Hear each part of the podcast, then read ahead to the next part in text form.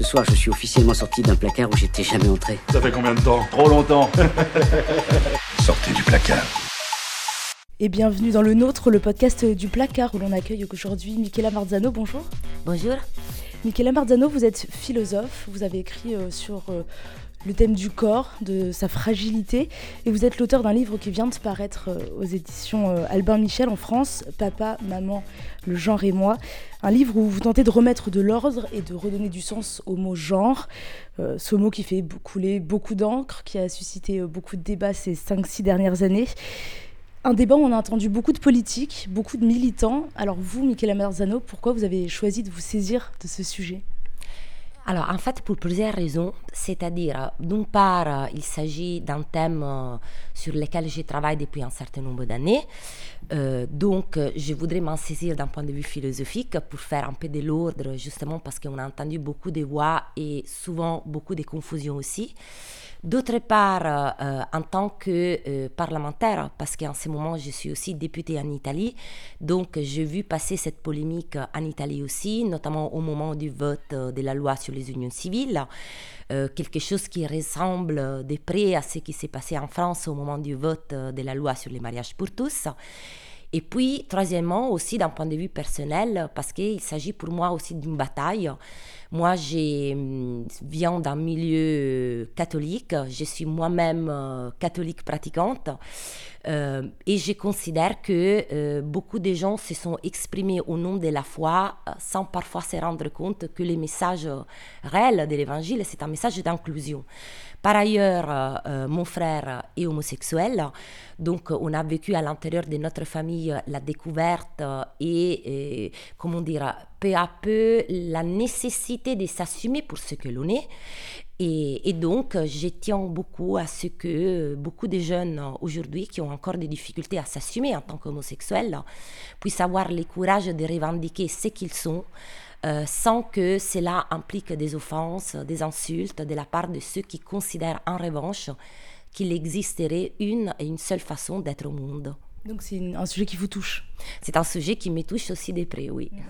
Euh, c'est vrai qu'on se pose la question pourquoi maintenant ce livre? Il y a eu les débats pour la manif pour tous qui ont fait euh, beaucoup parler. Aujourd'hui, a la PMA en France, ça revient un petit peu, mais pourquoi aujourd'hui, pourquoi en octobre 2017 reparler de ce sujet? Alors, il faut dire que c'est un livre qui a une histoire euh, un peu complexe parce que d'une part, il y a eu, enfin, au premier, la, toute première version, c'était une version italienne qui est parue justement au moment de la discussion de la loi sur les unions civiles, euh, d'autant plus que c'était à cette occasion-là que j'ai quitté les partis démocrates parce que c'est la position qu'ils défendaient, ce n'était pas une position pour moi courageuse et notamment a été laissé de côté tout l'aspect concernant les enfants qui vivent euh, dans les familles euh, homoparentales. Et, puis je me suis rendu compte que euh, en dépit du fait qu'en France la loi sur les mariages pour tous avait été votée, et eh ben, il y avait un bruit de fond qui restait et notamment prêt à se réveiller à chaque fois qu'on touche les sujets concernant la famille. Et donc, étant donné que justement l'été dernier, euh, il y a eu toute la polémique qui s'est réouverte autour de la PMA, je considère que c'est encore un sujet sur lequel il faut faire de la clarté. Alors justement, de la clarté, euh, en quoi les outils du philosophe, euh, ils sont utiles dans ce débat? Alors, je pense qu'ils sont utiles parce que, euh, en principe, quand on est philosophe, on apprend à bien distinguer des concepts différents. Or, euh, face à quoi on s'est retrouvé ces 4-5 dernières années? On s'est retrouvé face à une sorte de concept bateau, parapluie, on pourrait dire, les concepts de genre, à l'intérieur duquel il y avait tout et son contraire. Et donc, étant donné que la polémique s'est focalisée et cristallisée euh, face à une sorte d'opposition entre d'une part ceux qui disaient il y a une théorie du genre et ceux qui disaient bah, en fait il n'existe aucune théorie du genre mais il y a une multiplicité d'études sur les genres, il fallait bien expliquer ce qu'il y avait derrière.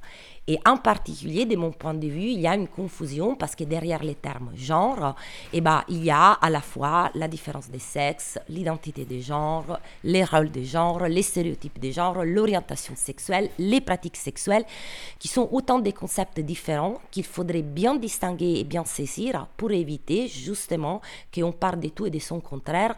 Par exemple, en affirmant des choses que je considère être euh, bizarres, parce que là, on est en 2017 et on entend parfois parfois des collègues, anthropologues, sociologues, sortir encore des bêtises, pardonnez-moi l'expression, comme par exemple les faits selon lesquels l'orientation sexuelle serait un choix. Or, ce sont des phrases qui me font bondir parce que comment peut-on encore aujourd'hui confondre entre orientation sexuelle et pratique sexuelle? En plus, il se trouve que c'est des gens qui considèrent être très libéraux parce qu'ils disent, bah voilà, c'est un choix, chacun respecte les choix de chacun. Dommage que l'orientation sexuelle, de même que l'identité des genres, c'est pas du tout une question de choix, c'est ce que l'on est. Donc, euh, il faut bien partir de ce que l'on est, l'acceptation de ce que l'on est, exactement comme l'hétérosexualité, le fait d'être homme, femme, transsexuel, etc. C'est pas quelque chose que l'on choisit. Et donc, il faut vraiment répartir du B à bas, parce qu'en dépit du fait que ça fait des années, des années, des années qu'on parle de ces questions, eh bien, même des intellectuels qui enseignent et qui sont censés transmettre un savoir, eux-mêmes sont en train de tomber sur des concepts distingués en faisant des erreurs euh, que je considère euh, inacceptables au jour d'aujourd'hui. Et cette confusion des termes, on voit bien et vous le démontrez très bien, euh, c'est une des, un des arguments, une façon d'argumenter de, la manif pour tous notamment, qui mélange tout. Oui, alors après là, c'est une vraie caricature, entre guillemets, mais j'ai considéré que c'était important, et c'est ce que je fais justement dans ces livres, partir de leurs arguments pour essayer de les déconstruire. Et du coup, il y a tout un chapitre qui est consacré à la déconstruction d'une petite vidéo euh, qui s'appelle euh, Les genres expliqués en trois minutes, qui a été fabriquée, qui a été voulue et réalisée par la Manif pour tous et qui est devenue virale très vite, où on retrouve vraiment une telle confusion qui va même justifier la crainte et la peur de certains parents qui ont commencé à, manifester en se disant Ouh là là, les genres vont être dangereux pour nos enfants. Alors, qu'est-ce qu'il y a à l'intérieur de cette vidéo qui est le point de départ de toute confusion ultérieure. Et eh ben, il y a une confusion entre le concept d'identité et le concept d'égalité. Et j'essaie de m'expliquer. En fait, la grande peur des anti-genres, si on veut les appeler ainsi, c'est que, euh, à force de vouloir pousser justement pour la promotion de l'égalité, on arriverait comme conséquence à l'effacement de toute différence, notamment la différence entre filles et garçons. En confondant ainsi un concept qui relève de la description, parce que quand on dit, euh, quand on est en train de décrire quelqu'un, on décrit les différences, et donc bien évidemment, personne ne va nier qu'il y a des différences entre un garçon et une fille, exactement comme il y a des différences entre toutes les filles à l'intérieur de la catégorie fille et de tous les garçons à l'intérieur de la catégorie garçon, mais promouvoir l'égalité ne veut pas du tout dire effacer les différences, mais promouvoir, promouvoir l'égalité en termes de valeurs. C'est-à-dire, l'identité est un concept descriptif. Je considère que deux objets sont identiques à partir du moment où toutes leurs caractéristiques et propriétés sont les mêmes, mais ça n'a rien à voir par rapport à l'égalité, où l'égalité est un terme qui, qui, concerne la valeur. Et donc, dans les combats pour promouvoir l'égalité, on veut justement promouvoir l'égalité en termes de valeurs, sans du tout toucher les différences, parce que c'est exactement le contraire qui se passe. Nous sommes tous et toutes égaux, en dépit du fait que tous et toutes, nous sommes différentes. Et cette rhétorique de la manif pour tous, elle repose aussi beaucoup sur la peur, faire peur à l'autre, faire peur par la différence. Euh, qu'est-ce qui leur fait si peur au fond d'après vous? Alors, moi, je crois qu'en dépit de tout, il faut vraiment remonter loin et aller regarder que ce qui fait vraiment peur, c'est encore une fois l'homosexualité. C'est-à-dire le fait que eux, ils partent du présupposé que par nature, c'est évident, normal, et donc ça devrait toujours aller ainsi, qu'une fille en tant que fille soit attirée par un garçon et un garçon en tant que garçon soit attiré par une fille. Et il n'accepte même pas la possibilité qu'une fille en tant que fille, en restant parfaitement fille, puisse être attirée par une fille. D'ailleurs, c'était les grands arguments qui est à la base aussi des travaux de Judith Butler. Judith Butler, c'est une philosophe qui est considérée pour eux comme étant le diable. Or, qu'est-ce qui fait quel est le point de départ de tous les travaux de Judith Butler? C'est partir de la réalité, de sa réalité. Elle était une fille lesbienne qui a, qui a dû combattre pendant des années contre l'hétéronormalité qui voulait qu'elle ne pouvait qu'être attirée par des garçons, au point de s'interroger sur sa propre identité. Si je suis une fille attirée par une fille, est-ce que cela veut dire que je ne suis pas vraiment une fille? Et là, on voit les, les courts-circuits, c'est-à-dire les problèmes que souvent les jeunes gays et lesbiennes se posent, c'est-à-dire remettre en question leur identité à partir de l'orientation sexuelle. Donc, il faut bien expliquer que l'orientation sexuelle ne rentre pas du tout à l'intérieur de la constitution de l'identité de genre. Parce que je peux être parfaitement une fille convaincue d'être une fille en étant attirée par les filles. Et mon attirance pour les filles ne remet pas du tout en question le fait que je sois vraiment une fille. Alors, pour quelle raison je dis tout ça? Parce qu'en en fait, c'est vraiment cette crainte-là qui est derrière beaucoup de débats et beaucoup de confusions. La peur de l'impossibilité d'être attiré par l'autre sexe. Or, le problème est que les homosexuels existent, de même que les homosexuels, les hétérosexuels, enfin, ce sont tous des gens qui existent et qui n'ont pas choisi d'être attirés par une fille ou par un garçon. Donc il faudrait peut-être que eux aussi ils révisent leurs mêmes croyances parce qu'étant donné qu'ils sont tout le temps en train de revendiquer la protection des différences et de la fragilité, pour quelles raisons il y aurait des fragilités à protéger, d'autres fragilités à ne pas protéger. Donc c'est vraiment quelque chose qui... Alors, D'ailleurs, le but de ces livres, c'était aussi être pédagogique, c'est-à-dire les prendre par la main, essayer de leur expliquer les contradictions dans lesquelles ils tombent eux-mêmes à partir du moment où ils prétendent défendre la fragilité de la condition humaine, mais qu'ils n'acceptent pas certaines fragilités à l'intérieur de cette fragilité. Et ce que vous démontrez bien, c'est que euh, tout ce débat autour du genre, euh, pour vous, en fait, c'est l'homophobie cachée. Oui, pour moi, c'est encore de l'homophobie qui reste, qui est très présente et qui empêche finalement la construction d'une société réellement inclusive et réellement égalitaire. Parce qu'à partir du moment où on considère que l'homosexualité n'est pas juste une orientation sexuelle, mais c'est une déviance, là, c'est encore les points de départ finalement pour émarginer, pour criminaliser et pour culpabiliser ces gens. Et c'est là donc la racine après du regard euh, jugeant, euh, du mépris, des offenses et du fait que certaines personnes n'auraient pas le droit, comme les autres, par exemple, de construire une famille. Au nom de quoi on ne pourrait pas construire une famille en raison de son orientation sexuelle. En raison de quoi des enfants qui vivent dans des familles homoparentales ne pourraient pas avoir exactement les mêmes droits que les autres en raison de l'orientation sexuelle de leurs parents, et ainsi de suite. Alors justement, euh, vous parlez d'enfants. Euh, la dernière campagne de la Manif pour tous, euh, voilà, vous, vous hochez de la tête. Euh, donc, compare les bébés issus de la PMA à des, à des OGM avec ce slogan, hein, les enfants, après les OGM, des enfants à un seul parent. Et là, on voit un autre argument qui se met en place, c'est que la Manif pour tous prétend que les couples homosexuels revendiqueraient un droit à l'enfant. Est-ce qu'on peut revenir sur cette notion, voilà, ce droit à l'enfant? Qu'est-ce qu'ils utilisent là? Qu'est-ce que c'est le ressort justement rhétorique? Alors, le problème, c'est que euh, alors, la notion des droits à l'enfant, évidemment, ça n'a aucun sens parce qu'on n'a pas droit à l'enfant, mais ça, encore une fois, indépendamment de l'orientation sexuelle euh, de ceux qui voudraient, qui désiraient avoir un enfant. En fait, quand on parle d'enfant, on parle d'un désir. Et quand on parle d'un désir, on parle de quelque chose d'opaque. Là encore, indépendamment de l'orientation sexuelle des parents. Euh, si on allait vraiment essayer de comprendre les raisons et les désirs profonds qui poussent un couple hétéro à avoir un enfant, euh, on découvrirait que ces désirs sont multiples. C'est-à-dire, il peut y avoir deux parents qui veulent nécessairement, qui désirent avoir un enfant pour combler un vide. Euh, il y en a d'autres qui voudraient, qui désiraient avoir un enfant pour réaliser un certain nombre de projets qu'eux-mêmes n'ont pas réalisés, et ainsi de suite. Donc tout ça pour dire que le désir d'enfant, qui est un peu universel parce qu'il nous touche tous et toutes, est toujours opaque. Donc il n'y a pas un bon désir et un mauvais désir. Donc il faut se déplacer du désir qui par ailleurs n'implique pas un droit, à la question de la maternité, de la paternité, c'est-à-dire au bien-être des enfants. Parce qu'évidemment, les enfants doivent être au centre des préoccupations des parents qui vraiment les aiment. Du coup, euh, je suis tout à fait d'accord sur le fait qu'il faut mettre l'enfant au centre de nos préoccupations. Mais là encore, je vois une première contradiction, c'est-à-dire pour des gens qui veulent défendre le bien-être d'un enfant et qui ose comparer un enfant à l'OGM, il y a carrément un non-respect de l'enfant.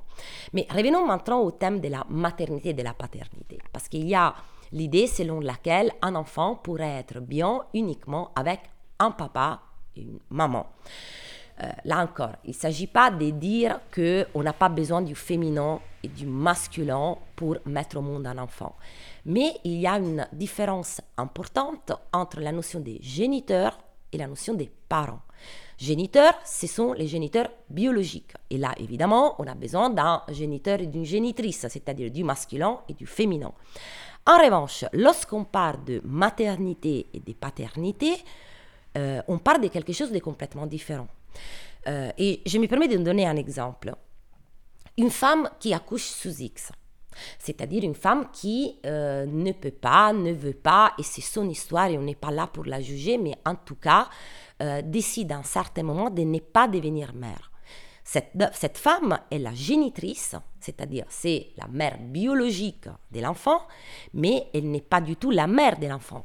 Preuve en est l'effet que l'enfant va être adopté par une famille qui va être sa vraie famille, avec une vraie mère et un vrai père qui n'ont aucun lien biologique avec l'enfant. Un autre exemple, un homme qui découvre avoir mis euh, enceinte euh, une femme et qui décide de ne pas assumer la paternité. Dans ces cas aussi, on est face à un géniteur, mais on n'est surtout pas face à un père. Du coup, qu'est-ce que c'est la maternité et la paternité? Eh bien, c'est tout d'abord l'assumption, j'assume la responsabilité de devenir mère, j'assume la responsabilité de devenir père.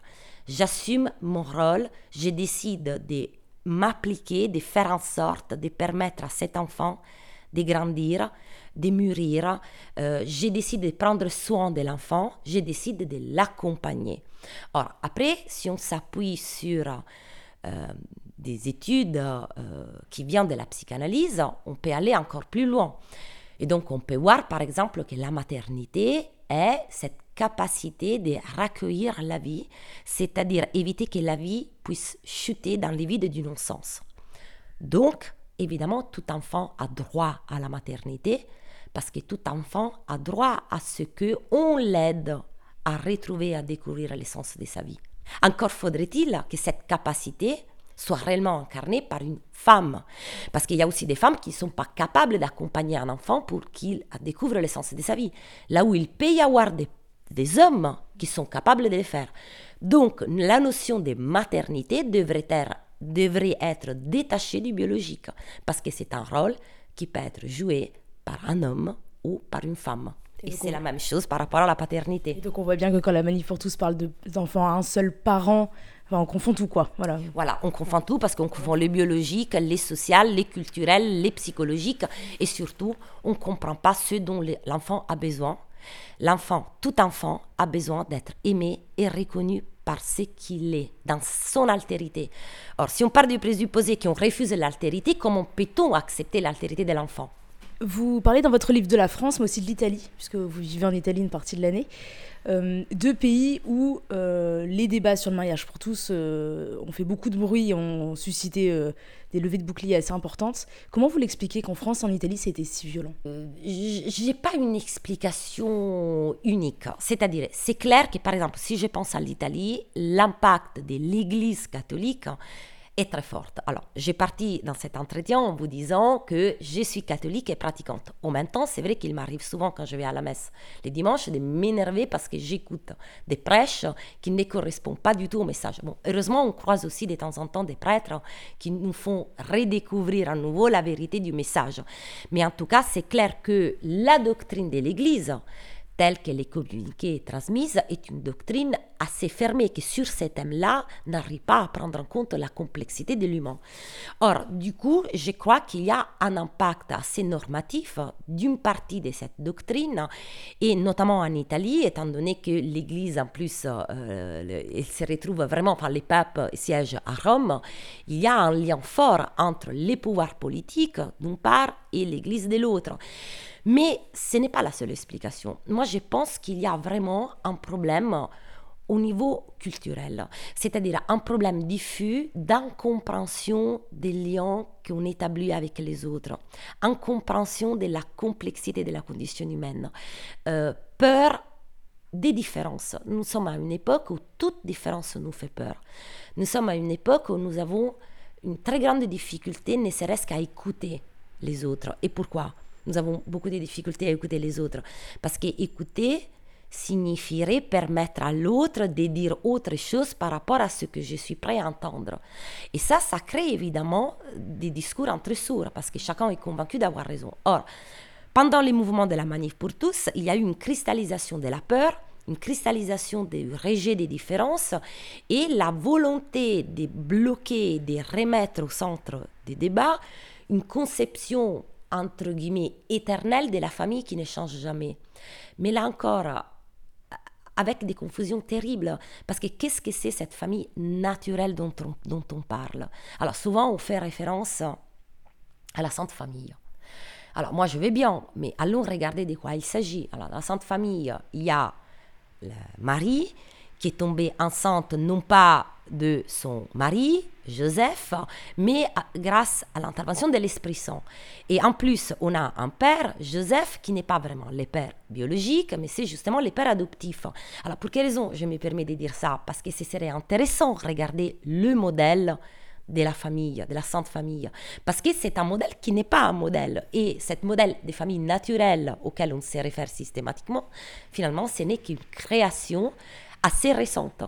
Parce que pendant longtemps, la famille n'était pas conçue de cette façon, parce que longtemps, ce n'était pas la mère biologique qui élevait les enfants.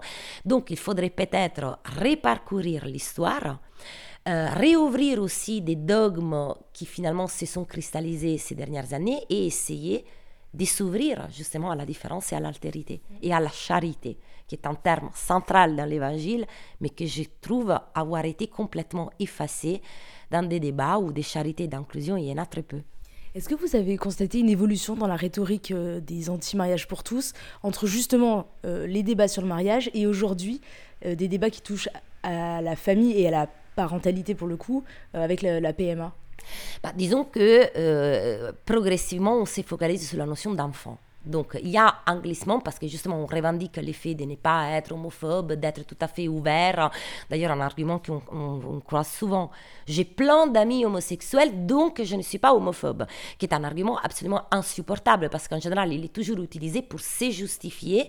Donc pour ne pas être qualifié d'homophobe, qu'est-ce qu'on fait? On déplace le débat, on ne se focalise plus sur l'orientation sexuelle de quelqu'un, mais sur les enfants. Mais en même temps, les arguments, restent les mêmes, hein, parce qu'on part du présupposé que pour permettre à un enfant de bien grandir, encore faudrait-il qu'il soit confronté à deux parents hétérosexuel. Et donc encore là, il y a un refus de l'homosexualité.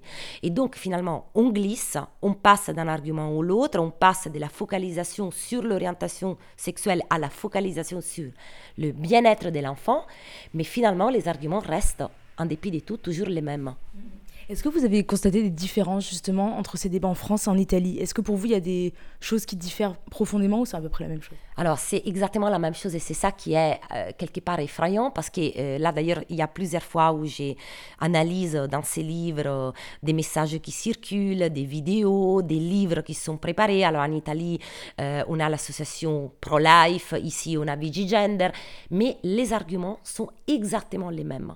Donc là, on voit bien par ailleurs comment on n'a même plus la volonté de raisonner, mais on utilise des spots, on utilise des arguments qui sont toujours les mêmes et qui sont strictement codifiés. Et c'est ça aussi qui me fait revenir à la nécessité de partir de l'éducation. Parce que si on n'aide pas dès l'enfance tout le monde à raisonner de façon ouverte, si on n'apprend pas quand on est petit, qu'il y a une multiplicité de façons d'être au monde, de devenir fille, garçon, homme, femme, mère et père, on se retrouvera toujours dans une société enfermée à l'intérieur des stéréotypes. Il faut déconstruire les stéréotypes pour pouvoir construire une société inclusive. Justement, on le disait, vous êtes député au, Parlement européen. Et italien. Italien, pardon. Euh, est-ce que le, le politique il peut faire quelque chose sur cette question-là? Alors là, c'est une question compliquée pour moi et je vous explique. C'est parce que, en fait, mon grand désarroi a été de me rendre compte que les débats au Parlement euh, étaient exactement, enfin, c'était une sorte de miroir de ce qui se passe parfois dans la société. C'est-à-dire, il y a la même ignorance, il y a les mêmes stéréotypes, il y a la même fermeture d'esprit. Sauf que la chose, euh, enfin pour moi, euh, difficile à, avaler, c'était de me dire, mais comment se fait-il qu'on siège au Parlement et qu'on est censé donc produire des lois capables de construire une société inclusive, là où finalement on ne fait que répéter exactement les mêmes choses qui circulent dans ce genre de manifestations. C'est-à-dire, c'est comme s'il y avait il n'y avait pas une culture, il n'y avait pas une structure, il n'y avait pas des compétences. Et ça, c'est quelque chose vraiment désolant. Alors, après, évidemment que le rôle du politique est important. Alors, moi, je dis toujours, je rappelle toujours quelque chose qu'on a eu tendance à oublier. Euh, quand en 1981, François Mitterrand devient président de la République, son premier acte politique est de mettre un terme à la peine de mort en dépit du fait que la majorité des Français étaient contre. Donc là, on voit bien quel est le rôle du politique. Le rôle du politique n'est pas du tout celui de suivre le monde tel qu'il va et de dire les sondages me disent que, la majorité des gens pensent que, mais d'essayer d'élever les débats, de donner une piste, de donner une vision. Et c'est pour ça que j'ai quitté les partis démocrates, quand je me suis rendu compte qu'un parti de gauche n'était pas capable de suivre ces valeurs, mais avait tendance, lui aussi, à s'aplatir sur les sondages. Qu'est-ce qu'il faudrait faire dans l'idéal pour vous? Ça commence à l'école, ça commence... Euh, ça commence à l'école. Mais alors, là, c'est un point important. Ça commence à l'école parce que à part le fait que les enfants, quand ils sont petits, ont une capacité d'ouverture que parfois on perd avec les, années qui passent. Mais c'est important que les gens qui essaient de transmettre euh, les différences, d'expliquer l'importance de l'égalité, de, sortir des stéréotypes, soient eux-mêmes capables de les faire. Et pour quelle raison j'ai dit ça? Parce que j'ai feuilleté quelques manuels ici. Et j'ai trouvé dans les manuels qui étaient censés apprendre les différences, apprendre l'égalité, déconstruire les stéréotypes, les mêmes stéréotypes qu'on est censé déconstruire. Et donc là, on va, on va nulle part. Parce que si on n'a pas, si les enseignants n'ont pas la capacité, enfin, n'ont pas la maîtrise de ces thèmes, je ne vais pas dire que ce soit simple, mais encore faudrait-il qu'ils soient formés pour pouvoir les transmettre. S'il y a des enseignants qui fassent par exemple un garçon euh, qui considère qu'il a des difficultés parce qu'il n'arrive pas à se reconnaître dans tous les stéréotypes de la masculinité, n'est pas capable de l'accompagner, de les rassurer et de lui dire ce n'est pas un problème. Tu es garçon, même si ces stéréotypes-là, ce ne sont pas tes stéréotypes, évidemment, ce n'est pas un enseignant qui va pouvoir aider ces petits garçons. Aujourd'hui, on parle énormément de... Euh, il y a l'expression de gender flou. Donc l'effet qu'on aurait des identités de genre floues. Mais ce n'est pas l'identité de genre qui est floue, c'est qu'il y a beaucoup d'adolescents et d'adolescentes qui n'arrivent pas à se reconnaître dans les stéréotypes de la masculinité et de la féminité et qui donc ne veulent pas se reconnaître comme étant garçon ou fille, non pas parce qu'ils ne sont pas garçons ou filles, mais parce que ces stéréotypes-là ne leur conviennent pas. Mais ça, c'est quelque chose que les enseignants doivent savoir doivent comprendre, doivent accepter pour pouvoir transmettre l'amour de la diversité dans, dans, dans, dans toutes ses nuances. Michaela Merzano, merci. Merci. Merci d'être euh, venu dans, dans le placard. Le placard, vous pouvez euh, réécouter sur notre site radiocampusparis.org, euh, aussi sur notre compte SoundCloud. Et puis n'hésitez pas à partager, liker, commenter sur les réseaux sociaux Facebook, Twitter et Instagram. En attendant, je vous dis à très bientôt.